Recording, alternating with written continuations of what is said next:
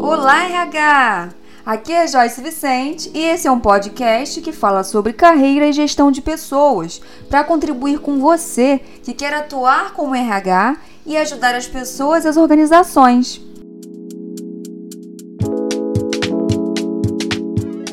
Conflito, né? O que, que significa a palavra conflito? Desacordo, discórdia, divergência, dissonância, controvérsia ou antagonismo. Nossa, que coisa forte, né?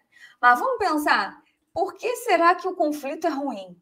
Por que, que o conflito é uma coisa ruim? Porque quando a gente fala conflito, e eu sei, a maioria de vocês que conversa comigo no dia a dia, ou que é aluno, ou que a gente responde a caixinha de perguntas no Instagram, compartilha um problema, né? E a gente tem a sensação de que o conflito é sempre um problema. Mas, na verdade, o conflito existe quando uma das partes, né, segundo Chiavenato, tenta alcançar seus próprios objetivos interligados com alguma outra parte, a qual interfere na sua busca de atingir os objetivos. A interferência pode ser ativa, mediante a ação para provocar obstáculos, ou passiva, mediante omissão. Nossa, está complexo, hein? Chiavenato, como um bom professor aí, ele fala com, com, com palavras, às vezes, que confundem a gente. Mas o que ele está querendo dizer?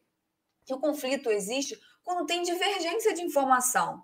E na maioria das vezes, pensando no ambiente organizacional, ele acontece quando eu tento alcançar o meu objetivo, vamos pensar que é, é enviar um e-mail para o gestor tratar o ponto do funcionário. Né? Eu quero resolver esse problema aqui, que faz parte do meu trabalho, eu quero agilizar o meu trabalho, e o gestor, na minha cabeça, tem a responsabilidade de resolver o problema do ponto. Ele é o gestor do funcionário. Então eu mando um e-mail. Fulano, você já tratou o ponto? Estamos encerrando agora às 18 horas.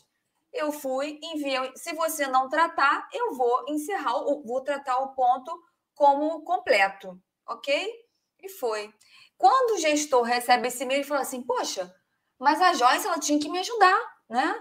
Eu estou com uma dificuldade lá no, na, na, interpretação, tem horário faltando dos colaboradores lá. Será que ela não viu? que eu preciso de ajuda com aquilo? Aí pronto, responde o e-mail de uma forma mal criada. Ou então ele omite, olha lá que o Chevenato fala. Interferência pode ser ativa, mediante ação para provocar obstáculo, ou seja, o que, que o gestor pode fazer? Pegar o e-mail que eu mandei e mandar para a minha diretoria, para quem está acima de mim. Para quê? Para falar o seguinte: a Joyce não está me ajudando. A gente tem RH aqui para ajudar a gente ou para atrapalhar, para dar mais trabalho para a gente. E aí, o que, que acontece? A minha diretoria vem até mim e fala assim: Joyce, Fulano, aquele gestor, falou isso, isso, isso de você. Pronto, já criei ranço daquele gestor, já não gosto mais dele, já tenho um conflito com ele. Ou eu vou lá falar com ele, ou simplesmente eu guardo aquilo. Mas ele pode não, não enviar o e-mail, simplesmente ele guarda a informação e ele é que fica com raiva de mim né, e cria ali um conflito velado comigo, omitindo a insatisfação dele pelo meu comportamento. Forte isso, né, gente? Mas acontece o tempo todo. Então, o conflito ele pode ser também interno, intrapessoal. São dilemas de ordem pessoal. Olha, eu mandei esse e-mail porque eu estou de TPM, eu estou estressada, eu estou cansada, eu estou passando por problemas em casa. E isso, essa situação, para mim, do ponto, foi a gota d'água. Eu mandei o e-mail desse jeito, porque é mais do que a obrigação do cara fazer o trabalho dele. E ele, como gestor, não fez. Mas os problemas que eu estou passando estão trazendo tudo à flor da pele. Estou ficando muito mais agitada, né? Ou insatisfeita com as situações do que deveria. Mas pode ser também externo, né? De vários níveis o conflito.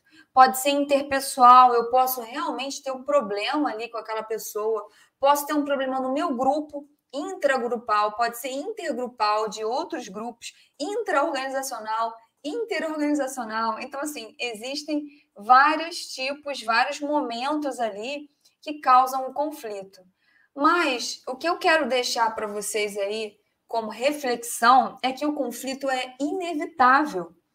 Né? E ele existe muitas vezes de forma negativa, porque a gente discordar, né, discordar da pessoa do que a pessoa fala ou faz é normal, porque nós somos diferentes.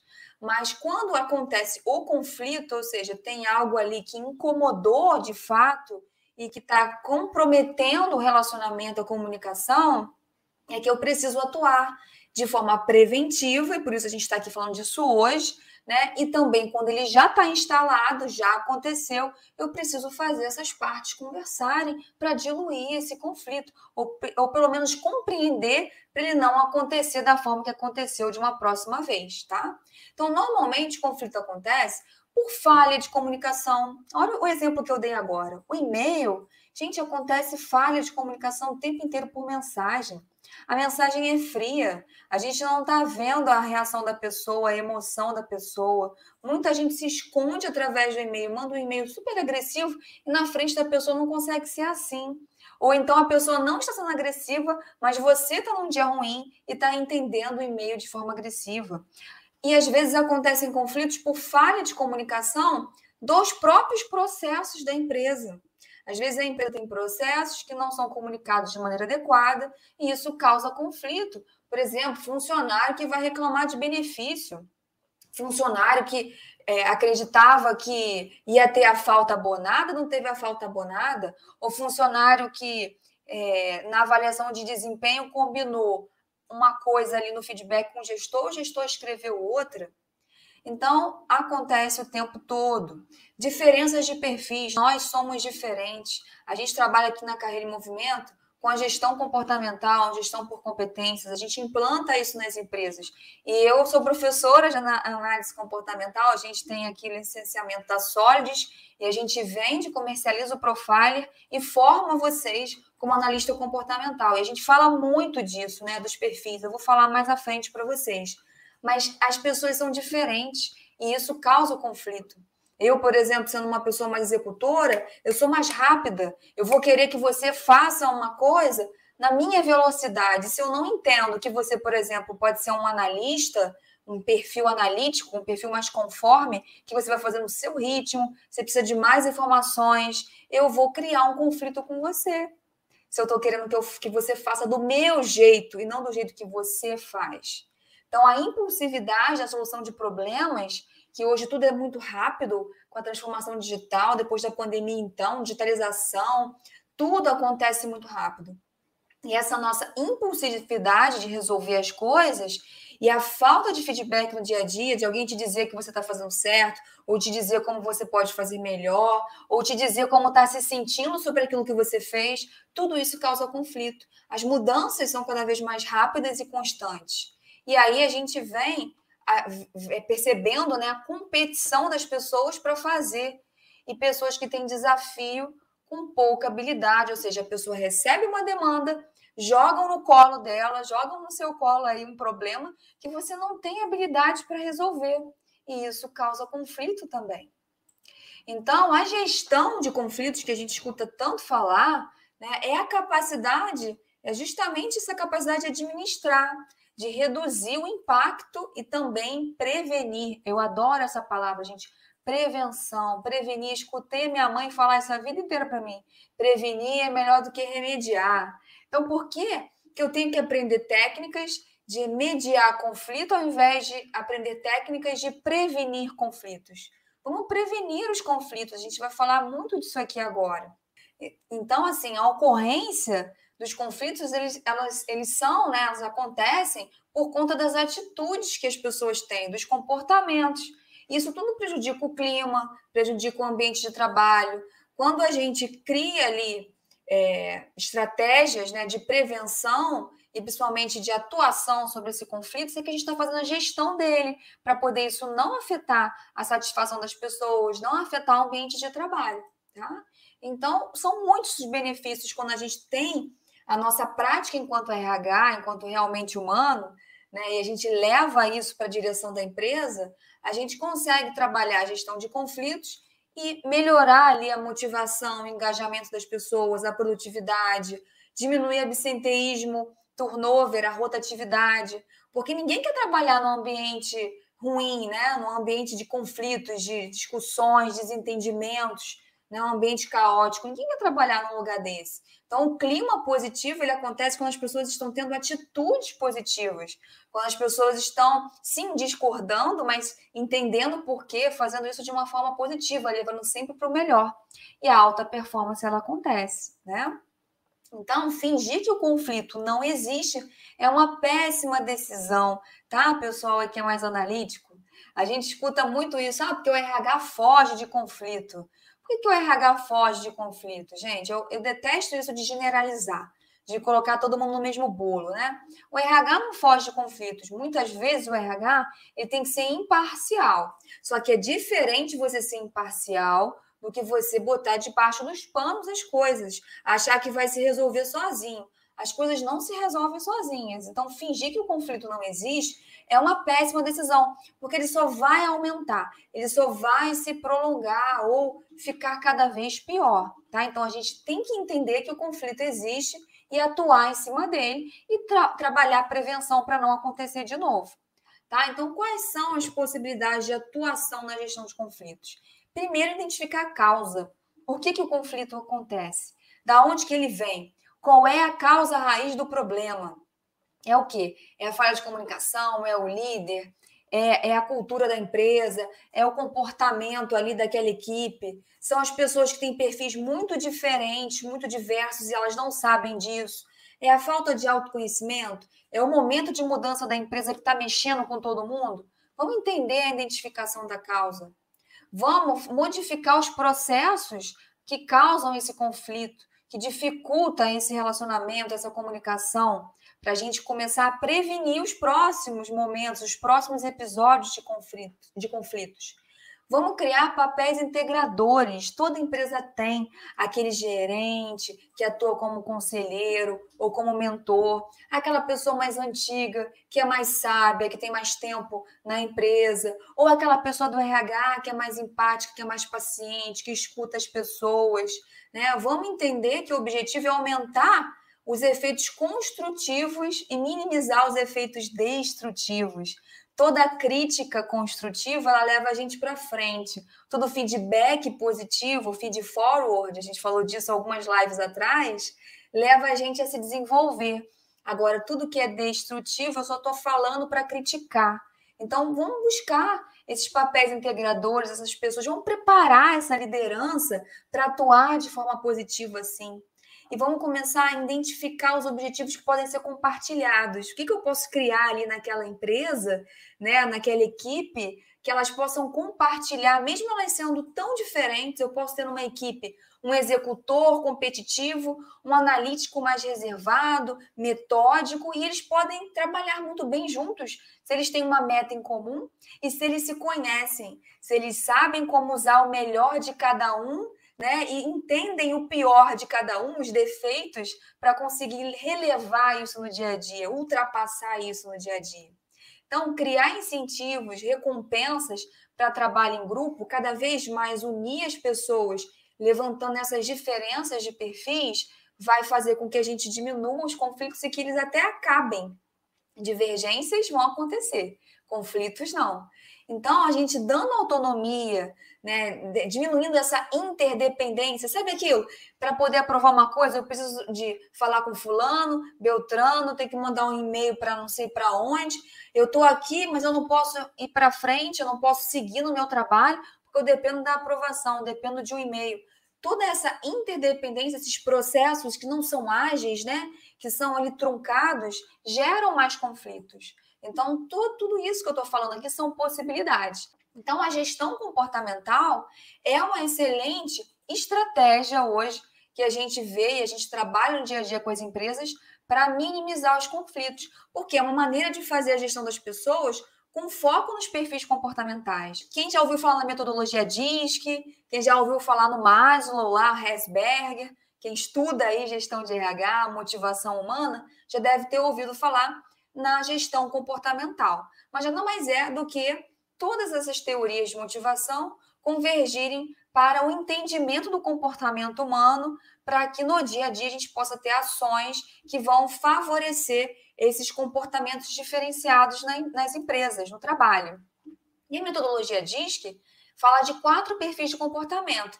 Eu já citei aqui o executor, a gente tem o comunicador, a gente tem o planejador e eu citei também o analista.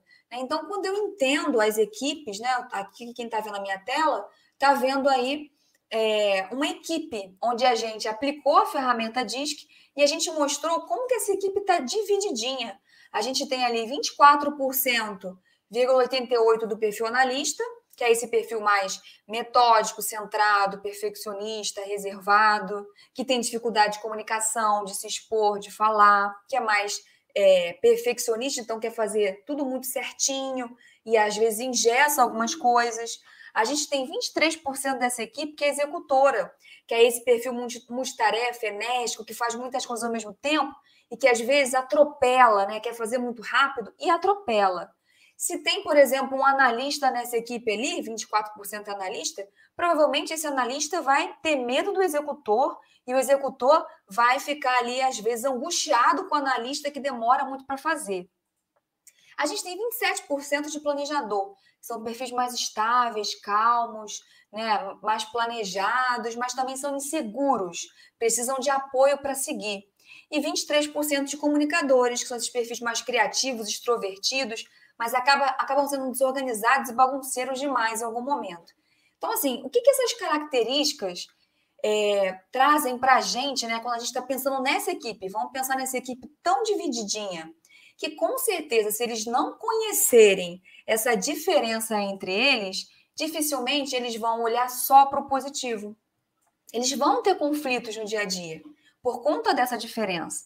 Agora, quando a gente entende essa diferença e a gente entende como se beneficiar dela, a equipe produz muito mais, a equipe minimiza conflito e a equipe passa a ter muito mais resultado. Imagina se esse executor entende que esse analítico vai ver ali detalhes de coisas que ele não consegue ver. Ele vai fazer trabalhos mais minuciosos, vai falar com aqueles clientes que são mais especialistas e precisam de detalhe. Aquele planejador que é mais inseguro é também mais empático, paciente. E se eu colocar ele junto com um comunicador, que é super seguro, né? Que é aquele que tem o ego inflado, esse, esse comunicador vai conseguir fazer a parte ali da segurança que o, que o planejador não tem. E juntos eles vão trabalhar muito bem. Então, assim, a gente pode falar mais sobre isso, né, em outras lives, mas o que eu estou querendo dizer para vocês é que conhecer de pessoas, conhecer de perfis comportamentais é muito importante nesse nosso novo momento do mundo, nessa nova, nossa, nessa nova construção de realidade de trabalho, onde as pessoas estão muito mais distantes, agora no, quem está trabalhando online, onde tudo é muito rápido, então eu não tenho muito tempo para ficar ali dias e dias e meses conhecendo as pessoas. Eu preciso rapidamente ver um relatório ali sobre ela e ler um pouquinho sobre os perfis, sobre o perfil dela, né? Eu posso falar com ela, fazer perguntas, perguntas, extrair o melhor do perfil dela. Então, quando a gente entende mais sobre as pessoas, a gente minimiza conflitos e a gente passa a trabalhar melhor em equipe. E a comunicação flui muito melhor. O professor Leandro Carnal, não sei se vocês conhecem ele, ele fala no vídeo que eu só posso me ofender se eu não me conhecer. E quando a gente faz as pessoas se conhecerem, conhecer a equipe, mas também se conhecer, a gente minimiza o conflito porque as pessoas param de levar muitas coisas para o pessoal. Se você me fala para mim, por exemplo, Joyce, mas você fala muito rápido. Se eu não me conhecer e, souber que eu falo rápido porque eu sou uma pessoa muito agitada, eu vou me ofender com a sua fala. Vou falar assim: ah, você está falando isso para mim? Né? Vou, ou vou pensar, não vou falar, mas vou pensar. Você está falando isso para mim porque você não me conhece direito, ou porque é, você não está prestando atenção no que eu estou falando, né? Você não está organizado aí com relação ao tempo para participar aqui da minha live. Mas se eu me conheço, eu sei que o que você está falando é uma percepção sua e tudo bem. Eu não vou levar isso para o coração. Então, no dia a dia, a gente se ofende, a gente cria conflitos desnecessários porque a gente não se conhece e porque o outro também não conhece a gente. Então, quando a gente entende as necessidades que motivam os nossos comportamentos e os dos outros, a gente acaba não tendo mais problema, não tendo mais inimigo. Quem fala isso é o Marshall Rosenberg, do livro Comunicação Não Violenta, que é super interessante, que também ajuda a reduzir conflitos. Então, quando a gente entende a diferença das pessoas, o que motiva ela a agir daquele jeito, a falar daquele jeito, ou a não fazer alguma coisa, quando eu entendo o comportamento dela e o meu, eu passo a não ter mais tantos problemas ou a não levar tanto as coisas assim para o conflito, tá? E para isso, os líderes, e aí eu estou falando de liderança enquanto ação, comportamento e não enquanto cargo, os líderes precisam dedicar uma quantidade de tempo para lidar com os sentimentos, com os medos, para escutar as pessoas, para trabalhar os comportamentos das pessoas. Mas o RH na gestão dos conflitos pode atuar de todas essas formas que eu estou falando aqui. Escutar as pessoas é fundamental, fazer pesquisas, coletar feedback, criar um canal de ouvidoria, um canal de escuta, independente aí do porte da sua empresa, é fundamental. Levar as pessoas para pensar em soluções, depois que você está entendendo os conflitos através das pesquisas, da escuta, você tem que levar a pessoa a pensar em solução.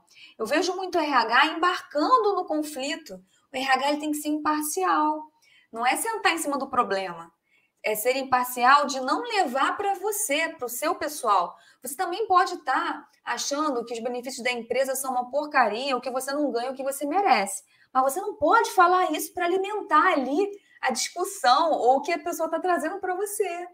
Se esse, essa é uma causa de conflito na empresa, diferenças salariais, por exemplo, você tem que levar isso para sua diretoria, para sua gestão, para trabalhar isso no dia a dia para estimular a liderança a escutar e minimizar esses problemas. Você não pode entrar no problema junto com o colaborador. Organizar as informações, criar procedimento, tudo isso vai melhorar as ações de gente. Às vezes o RH tem muitas ações, tem muitas coisas ali no dia a dia que podem favorecer essa comunicação interna e diminuir os conflitos, mas ele não está conseguindo mostrar da melhor forma. Então, mais uma vez, escutar as pessoas vai fazer você entender se aquilo tudo que você criou está fazendo a diferença para ela. E auxiliar as pessoas no autoconhecimento e no conhecimento do outro, como a gente está falando aqui, é fundamental. Eu acredito que é um dos tópicos aqui mais importantes para o RH atuar. Está trabalhando os perfis comportamentais, a gestão comportamental, fazendo reuniões com as equipes para mostrar a diferença entre eles, para mostrar os talentos, para mostrar assim, olha quanta, quanta coisa boa, quanta característica a gente tem aqui que talvez vocês não estão utilizando. Vamos passar a entender aqui que fulano gosta mais disso, que para ele aqui você precisa apoiar um pouco mais, você não precisa falar tão rápido, você pode falar mais pausado. Já para ele você tem que dar um desafio para ele resolver, porque se ele não tiver um problema para resolver todo dia, o executor aí, ele não vai se sentir motivado aqui nessa equipe. Então, treinar as equipes para saber falar sobre isso, sobre perfis, sobre técnicas de comunicação não violenta, sobre resolução de conflitos é fundamental. Você não precisa muitas vezes de muito orçamento para isso, não. Você sugerir uma palestra ou você levar esse tema para a gestão, às vezes compartilhar um vídeo. Compartilhar isso já vai fazer a pessoa pensar um pouquinho diferente. Às vezes tem coisas que são óbvias, mas como eu digo sempre, né? O óbvio tem que ser dito. É óbvio que nós somos diferentes, mas às vezes as pessoas não param para pensar nisso. Eu escuto o tempo inteiro de liderança de empresa falando que trata todo mundo igual ali, como se isso fosse um, uma coisa muito boa. Joyce, aqui eu trato todo mundo igual. Pé, tá errado. Você não tem que tratar todo mundo igual.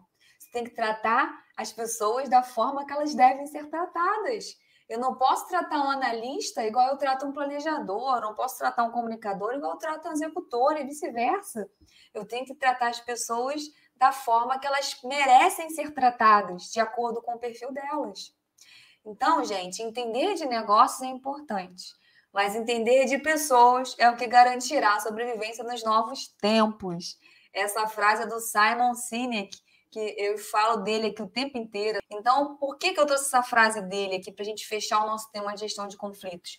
Porque às vezes a gente fica pensando em muitas técnicas, né? As pessoas, os alunos falam, Joyce, eu preciso que você me ensine uma técnica atualizada. E muitas vezes, menos é mais. Comece escutando as pessoas, querendo entender, se preocupando um pouco mais em saber sobre perfis, sobre o comportamento, sobre a diferença das pessoas, que você vai ver como você vai ter coragem, vai se sentir mais capacitado, capacitada para fazer a diferença aí na sua realidade diária de trabalho. Esse foi mais um episódio do RH em Movimento. E eu quero saber se você gostou. Então entra lá nas nossas redes, diz o que você achou e nos ajude a construir essa comunidade de realmente humanos que vai mudar a realidade de gestão de pessoas nas organizações. Você me encontra no Instagram como carreira.vc, no YouTube como Carreira em Movimento, no LinkedIn também como Carreira em Movimento e como Joyce Vicente. Até o próximo episódio!